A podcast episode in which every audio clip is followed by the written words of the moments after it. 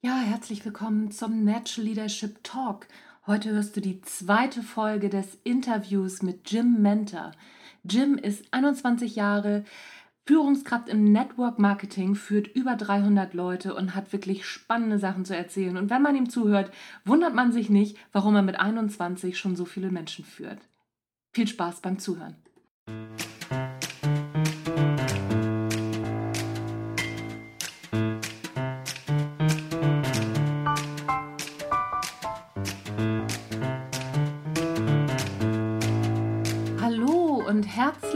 Willkommen beim Natural Leadership Podcast.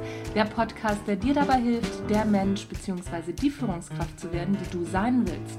Du bekommst innovative Ideen, praktische Tipps, jede Menge Impulse und neueste Informationen aus der Hirnforschung für deinen beruflichen und deinen persönlichen Entwicklungsprozess. Mein Name ist Anja Niekerken und ich freue mich, dass du dabei bist.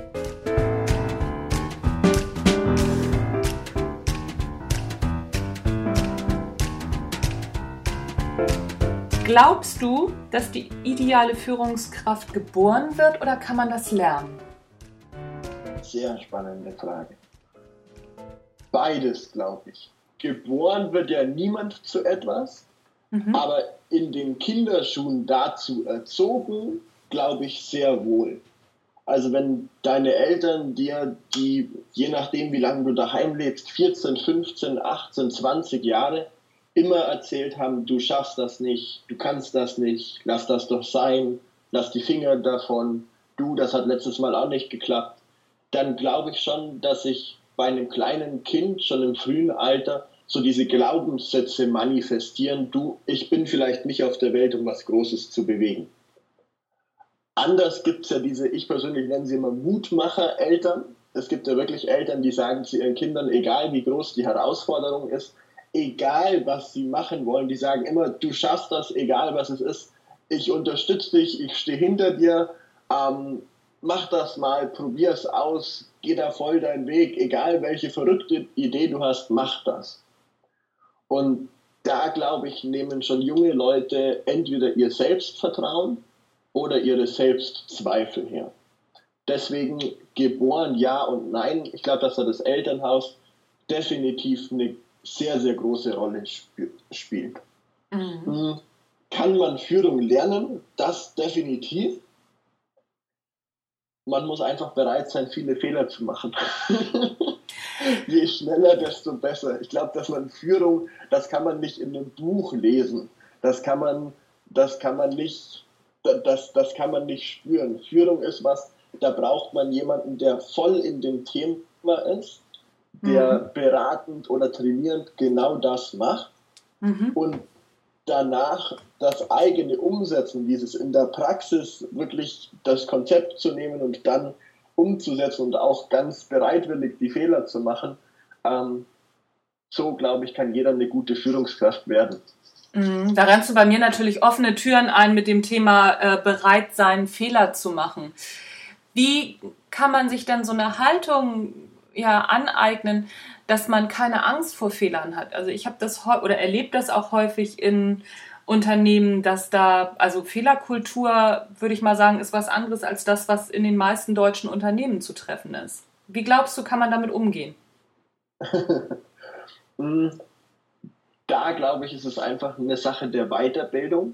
Also bei wie vielen Leuten war ich auf den Seminaren, wie viele Bücher habe ich gelesen. Ähm, egal wo man was liest, wenn man was hört von einer wirklich erfolgreichen Person, von einem erfolgreichen Coach und, und, und, bekommt man immer genau den gleichen Ratschlag. Fehler machen supi.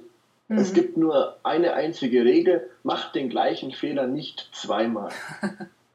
und dieses, diese Einstellung, dieses Mindset, hm, ich glaube, da braucht es einfach eine sehr, sehr große Vision, die man wenn, ohne Wenn und Aber verfolgt. Und an einem bestimmten Punkt bist du das einfach. Ist nicht so, dass du da sagen kannst, da gibt es so einen Ladebalken und du kannst jetzt ganz akribisch verfolgen, wie weit du schon bist. Sondern ich glaube, dass wenn du wirklich ein Ziel hast, wo du dich heiß über Kopf reinstürzt, du alles dafür tust, jeden Berg versetzt, damit dieses Ziel in Erfüllung geht, dann bist du schneller, als du selber denkst, der Mensch, der du gern sein würdest und hast da ganz, ganz schnell diese Haltung aufgebaut, diese innere Einstellung zum Leben. Du, ähm, mal Fehler zu machen, ist völlig in Ordnung. Das ist was ganz Natürliches und das sollte passieren. Am besten so früh wie irgendwie möglich. ja, ja, da bin ich auf jeden Fall bei dir. Mm, was sind beziehungs ja, was sind deine persönlichen Führungsleitsätze? Hast du einen Leitsatz? Mm, definitiv einen einzigen. Führen durch Vorbild. Egal, was ich da draußen erzähle, egal was es ist, was ich sage, du, das und das und das und das solltest du beachten, mache ich schon selbst so. Es gibt nichts, also wirklich überhaupt gar nichts, wo ich in irgendeiner Art und Weise etwas erzählen würde, was ich selber nicht so umsetze. Das, glaube ich, ist einfach auch verknüpft mit meinem, mit meinem jungen Alter. Ähm, bei mir schauen die Leute natürlich ganz genau auf die Finger. Du, was macht der, wie macht er das und, und, und. Ähm, weil in meinem persönlichen Team ist so der Altersdurchschnitt bei 42 Jahren. Mhm. Und normalerweise sind das Führungskräfte aus der Wirtschaft, Unternehmer, die davor schon ganz, ganz große Unternehmen hatten oder Führungsjobs in der Bank als Vertriebsleiter, als Key Account Manager im Elektrobereich, als Immobilienprojektierer und, und, und. Mhm. Und solche Leute sind natürlich super aufmerksam wenn sie sehen, okay, früher hatte ich Vorurteile, wirklich viele gegenüber Network Marketing, mhm. die er dann mir widerlegt. Ich bin total begeistert davon. Jetzt muss ich nur noch sehen, du, wie macht der das denn? Dann kann ich das für mich persönlich genauso umsetzen. Deswegen führen durch Vorbild ganz klar als größter und auch einziger Vorsatz.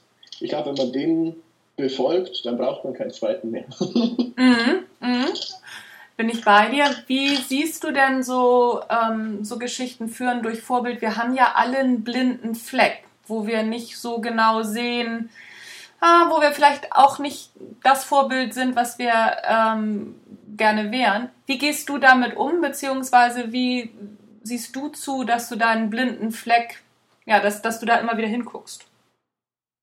Wann immer mich jemand danach fragt, gebe ich den ganz offen zu und kann da auch ganz ehrlich immer sagen, du, das liegt komplett außerhalb von meinem Kompetenzbereich. Gott mhm. sei Dank kenne ich jemanden bei uns im Team, der kennt sich damit Spitzenklasse aus. Also brauche ich da, da, da draus kein Geheimnis machen. Ähm, ich persönlich hatte einfach noch nie ein Unternehmen mit 50 Mitarbeitern. Das heißt, habe ich jemand aus meinem Team, der mich fragt, du, ich habe hier einen Ladenlauf mit 50 Mitarbeitern, ich weiß gar nicht mehr, wo mir die Arbeit steht, wie setze ich das denn am besten um, sage ich immer, du, das liegt jetzt außerhalb von meinem persönlichen Kompetenzbereich, aber ich habe 20 andere, die kommen genau aus der gleichen Situation wie du. Ich stelle dir die gern einen nach dem anderen vor und du kannst dir einfach anhören, du, was haben die für eine Geschichte, was fanden die so faszinierend an dem Konzept und vor allem, wie haben sie es für sich umgesetzt. Und dann zweiter, ganz, ganz großer blinder Punkt, den ich immer äh, sofort zugebe, sind die Produkte und Inhaltsstoffe an sich. Ähm, ich persönlich bin von den Produkten, die wir haben, zu mehr als 100% überzeugt. Ich nehme die selber und die haben selber mein Leben total maßgeblich beeinflusst. Deswegen habe ich trotzdem überhaupt gar keine Ahnung, also wirklich gar nichts von den Inhaltsstoffen, die drin sind. Mhm. Gar nichts. Mhm. Mhm. Dafür haben wir einfach Leute im Hintergrund, die sich damit auskennen.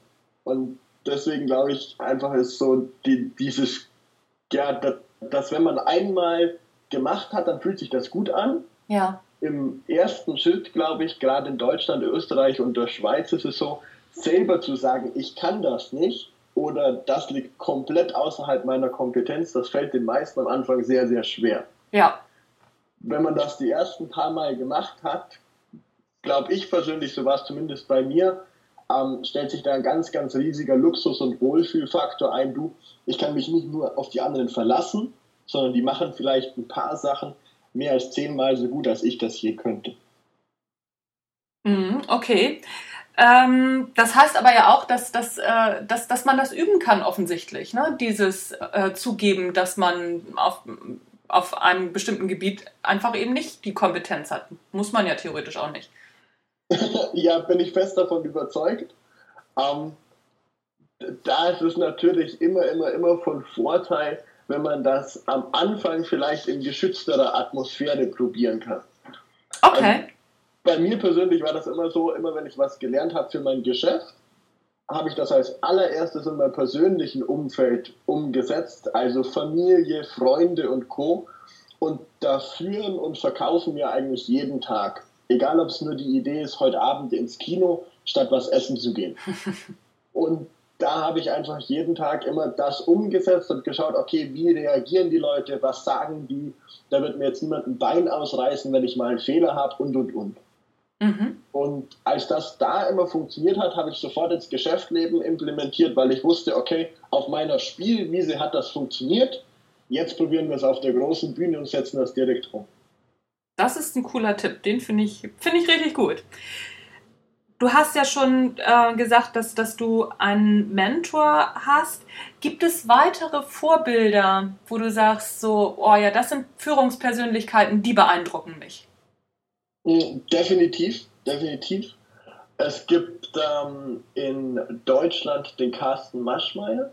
Das mhm. ist definitiv eine Person für mich persönlich, der als Unternehmer ein riesiges Vorbild ist. Mhm. Ähm, bei erfolgreichen Leuten ist immer das Ding, wenn man da Namen nennt, gibt es bei ganz, ganz vielen einfach Hintergründe, die durchleuchtet werden und, und, und das meine ich gar nicht. Ich meine nie die ethische Einstellung oder so diese Einstellung zum Leben und, und, und. Mhm. Bei mir persönlich ist immer so, bei mir geht es wirklich nur um den Unternehmer per se. Bei mir persönlich geht es nur um das, okay, was hat der unternehmerisch erreicht? Daran nehme ich mir ein Beispiel. Den Rest blende ich einfach ganz geschickt aus und wie ein, wie ein lieber Freund von mir sagen würde, da muss man einfach die Botschaft vom Botschafter trennen. Ja. Ja. Deswegen wäre das so der erste. Ähm, im, Im Bereich gerade äh, Finanzen, Training und Co. ist es ganz sicher Bodo Schäfer. Mhm. Aus dem Grund, dass ich mit, ja, da konnte ich gerade lesen. Da war ich fünf, da habe ich das erste Mal dieses Buch Ein Hund namens Money von meinen Eltern in die Hand gedrückt bekommen. Mhm. Und das ist natürlich so eine Prägung in deinem Leben, die verlierst du nicht mehr von dem Autor, wo du dein erstes Buch liest. Vor allem, wenn du das, wie ich persönlich, mehr als 20 Mal gelesen hast, dann in deinem Leben. Ähm, das ist einfach eine Prägung, die bleibt dir. Mhm. Und das ist jemand, zu dem habe ich immer aufgeschaut und habe mir immer gar nicht vorstellen können, ihn persönlich kennenzulernen. Und als ich ihn dann persönlich kennenlernen durfte, war das so für mich, dass ich gesagt habe, okay, ähm, jetzt ist der Groschen komplett durch. Jetzt ist es wirklich so, dass ich sage, okay, das sind wirklich ganz, ganz, ganz, ganz viele Sachen, die sehr erstrebenswert sind, die er schon erreicht hat. Deswegen ja. da definitiv ähm, großes Vorbild, ja. Okay. Fand ich ganz spannend, was du über Carsten Maschmeyer gesagt hast. Da, ähm, da schließt sich für mich so ein bisschen der Kreis zu dem, was du am Anfang gesagt hast. Rational und nie emotional. Ne? Ja. okay. Ähm, wie siehst du die Zukunft im Hinblick auf Führung in Unternehmen, beziehungsweise im Network Marketing? Ja, sehr interessante Frage. Ähm, führungsmäßig wird sich da draußen nicht nur ein bisschen was verändern, sondern ich glaube in ganz, ganz großen Schritten sehr, sehr viel, mhm. weil die Leute mit dem Einzug der Digitalisierung total entemotionalisiert werden. Die Leute werden immer, immer mehr in sich gewandt, beschäftigen sich immer mit, mehr mit sich selbst statt mit anderen Leuten und ich glaube, dass die Sozialkompetenz bei einer Führungskraft in 10, 20 und 30 Jahren noch viel, viel, viel stärker ausgeprägt sein muss, als es heute der Fall ist. Weil es einfach noch schwieriger wird, so dieses anfängliche Misstrauen. Ich meine, wir, wir leben im misstrauischsten Land der Welt, Deutschland. Mhm. Ich glaube, es gibt keine zweite Nation, wo die Leute so voller Misstrauen sind, wenn sie jemanden neuen kennenlernen. Mhm. ähm, da glaube ich, spielt die Sozialkompetenz in, in, Zukunft einfach noch eine viel, viel, viel größere Rolle. Und es ist so, dass man sich auch absolut in Menschen hineinversetzen können muss. damit man denen als Führungskraft die Vision, den Traum oder oder oder dann auch dementsprechend verkaufen kann. Mhm. Gleichzeitig glaube ich, dass sich sowas wie ein Vorbild zu sein absolut nie ändert.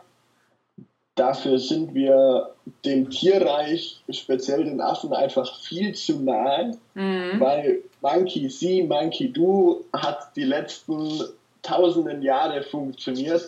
Und das, glaube ich, definitiv ist einfach was, was auch noch die nächsten tausenden Jahre funktioniert. Weil der Mensch hat das einfach an sich, wenn er was sieht bei jemand anders, der so ist, wie er gern sein wollte, und egal was es ist, dann kopiert das unbewusst einfach in sein Leben.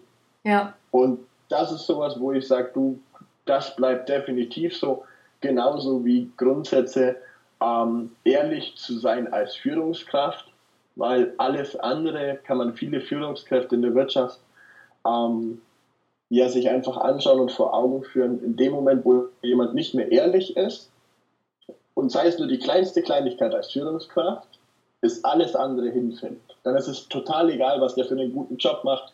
Es ist total egal, was der die letzten 20 Jahre Großes bewegt hat. Dann ist es total egal, wie viel Umsatzverantwortung und vor allem, wie viel Millionen an Umsatz der bringt. In dem Moment, wo jemand ein einziges Mal so dieses, dieses stille Gelübde der Ehrlichkeit nicht mehr einhält, mhm. in dem Moment, glaube ich, ist mehr oder weniger die Karriere zumindest für sich selber im Inneren zerstört. Okay. Mhm. Okay. Damit sind wir auch so ziemlich am Ende. Ich habe noch eine kurze Frage-Antwort-Runde. Kannst natürlich auch ein bisschen länger antworten, wenn du möchtest. Drei Persönlichkeiten, die dich geprägt beeindruckt haben und warum? Abgesehen von Maschmeyer, Bodo Schäfer, was, was gibt es da noch außerhalb dieser Führungsebene? Drei Personen, die mich besonders geprägt haben? Sehr, sehr gute Frage. Also einmal mein Mentor, definitiv, ähm, der mit unserer Firma schon seit 21 Jahren arbeitet. Mhm. Das ist jemand, den, den durfte ich kennenlernen mit 17,5, kurz bevor ich selber meine Firma gegründet habe. Mhm. Und der hat mich damals eingeladen nach Monaco. Das weiß ich noch, als wäre es gestern gewesen den habe ich gefragt, was ich tun muss, um eine einzige Stunde seiner Zeit zu haben. Und er hat gesagt, du gar nichts. Ähm, setz dich in den Flieger, komm nach Monaco, bleib da zwei, drei Tage und dann finden wir auf jeden Fall einen Zeitpunkt. Mit 17 ist das natürlich nicht mehr gar nichts, sondern da mhm. musst du wirklich was dafür tun, -hmm. dass du das Geld zusammenbekommst, bis nach Monaco zu reisen und dann da auch ein paar Tage zu bleiben. Mm. das war ein Moment, der hat mein Leben maßgeblich verändert. Also da zu sitzen und von jemandem zu hören, okay, wie kann das Leben sein, wenn man sich wirklich anstrengt, das war definitiv so eine Person. Mhm. Mm, okay. Zweite Person ist meine liebe Mama. Ja. Ähm, das war jemand, die hat in jedem Atemzug, den ich gemacht habe, äh, mir immer gesagt, dass ich das definitiv schaffe, dass das definitiv was ist, ähm, dass man machen kann, und egal welcher verrückte Traum es war, ob ich Schauspieler werden wollte, ob ich Sportarzt werden wollte, egal was es da draußen gab, ähm, die stand immer da und hat immer gesagt, du schau dir einfach die Vor- und Nachteile an und dann triffst du dich selber eine Entscheidung. Egal was es ist, ich werde dich dabei unterstützen, sofern es in meiner Kraft liegt. Mhm. Das heißt, das hat mich definitiv beeinflusst. Mhm und das dritte, glaube ich, ist gar nicht so eine, eine, eine Person an sich, sondern vielmehr so dieser Umgang ganz, ganz früh mit Verantwortung, mit Geld, mit Finanzen an sich, ähm, weil ich einfach ganz früh in meinem Leben einen Hund namens Money mit fünf Jahren und mit sieben musste ich dann selber mein Geld verwalten. Mhm. Also klar gab es da jemand, der hat da noch nachgeschaut, aber ich musste selber so mal haushalten. Ich habe nie Taschengeld oder so bekommen. Mhm. ich musste immer dafür arbeiten, egal ob es den Rasenmähen war, die Spülmaschine einräumen oder, oder, oder. Und habe dann einfach gelernt, okay, wenn ich jetzt hier 5 Euro habe, dann kann ich die entweder sofort ausgeben oder ich lege die jetzt hier beiseite und weiß, dass ich in 10 und 15 Jahren aus den 5 Euro noch mehr Geld geworden ist. Mhm. Und diese Art der Verantwortung, glaube ich, hat mich einfach maßgeblich geprägt, weil ich hatte davor nie Angst, irgendwie äh, Verantwortung zu übernehmen oder so dieses Ding, gut, da, da sind jetzt 100, 200, äh, 500 Leute bis Ende des Jahres, die ganz genau schauen, was du machst und vor allem, wie du es machst. Damit hatte ich noch nie ein Problem, weil für mich Verantwortung immer so was Alltägliches war, wo ich gesagt habe, okay, bin ich gewohnt, das ist für mich ganz normal. Mhm, okay. Drei Bücher oder Filme, die jeder einmal gelesen bzw. gesehen haben sollte? Sehr coole Frage. Ähm, abgesehen von deinen Büchern, Anja. ähm, ein Hund namens Money, mhm. also dieser Umgang mit Geld. Mhm. Dann dieses kleine Buch, das der Dirk rausgebracht hat, Entscheidung Erfolg von Dirk Kräuter, mhm. Weil es auf ein paar Seiten für mich persönlich äh, müsste das Ding eigentlich das Arschtrittbuch heißen, weil genau das ist es, was es macht. ja, ja, ich kenne das Buch auch, das stimmt, da hast du recht. Wenn man, wenn man das umgangssprachlich formulieren ja, darf. Deswegen ja. ganz klar das. Und das dritte, da darf man den Autor in Deutschland eigentlich gar nicht nennen. Das ist für mich wieder rational, die Botschaft vom Botschafter trennen. Ähm, Donald Trump hat ein Buch, das heißt nicht kleckern, sondern klotzen. Mhm. Okay, das kenne ich noch nicht. Mhm. Wenn man da den Autor einfach mal auf die Seite packt, da sei die Meinung einfach äh, daneben mal gestellt, mhm. äh, da möchte ich überhaupt gar nicht politisieren, sondern einfach nur das Buch und den Inhalt nimmt. Mhm. Dann ist das so ein Buch, wo man immer zwei Seiten liest und sich dann definitiv mal Zeit nehmen sollte, um zu reflektieren, okay, ähm, das, das, das, das, das direkt umsetzen. Da wird es definitiv ein paar Sachen gehen, da muss ich mich selber richtig überwinden, damit ich allein schon dieses Buch durchlesen und umsetzen kann. Mhm. Mhm. Okay, ja, spannend. Ich werde die Bücher auf jeden Fall in den Shownotes verlinken. Vielen Dank, Jim, dass du dein Wissen mit uns geteilt hast. Wenn die Hörer des Natural Leadership Podcasts mehr über dich erfahren wollen, wie kann man dich erreichen? Ah, das ist sehr easy. Egal ob Google, Facebook, YouTube, einfach einmal Jim Mentor mit J-I-M und Mentor M und dann Enter eingeben. Da findet man sofort alles über mich. Also Jim Mentor, da tauche ich überall auf. okay, dann bedanke ich mich für deine Zeit. Herzlichen Dank für dein Know-how und dass du es mit uns geteilt hast. Das war der Natural Leadership Podcast mit Jim Mentor. Vielen Dank, Jim. Vielen Dank dir, Anja.